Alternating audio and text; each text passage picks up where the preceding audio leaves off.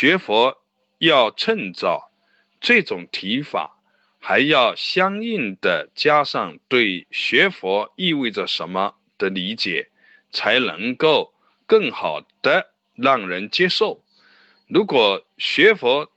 只是为了往生西方极乐世界，学佛只是为了祈请诸佛菩萨、龙天护法的加持，让自己消灾延寿，更容易成就事业。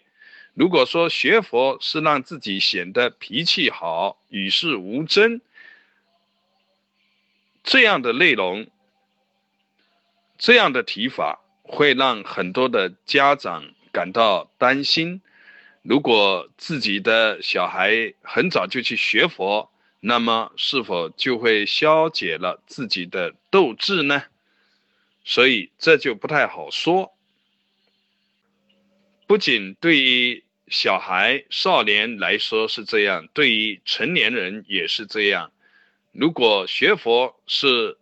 对世间法的一种避开，或者说佛法讲的出离是对世间责任的一种放下，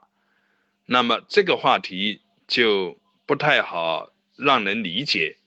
因为毕竟只有很少数人才能明白出离世间法。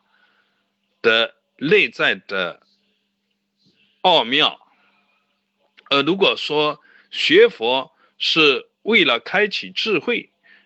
开启智慧之后能如实如是的了知宇宙人生的真相，如实如是的对待各种事项，那么学佛就要趁早，无论是大人还是小孩，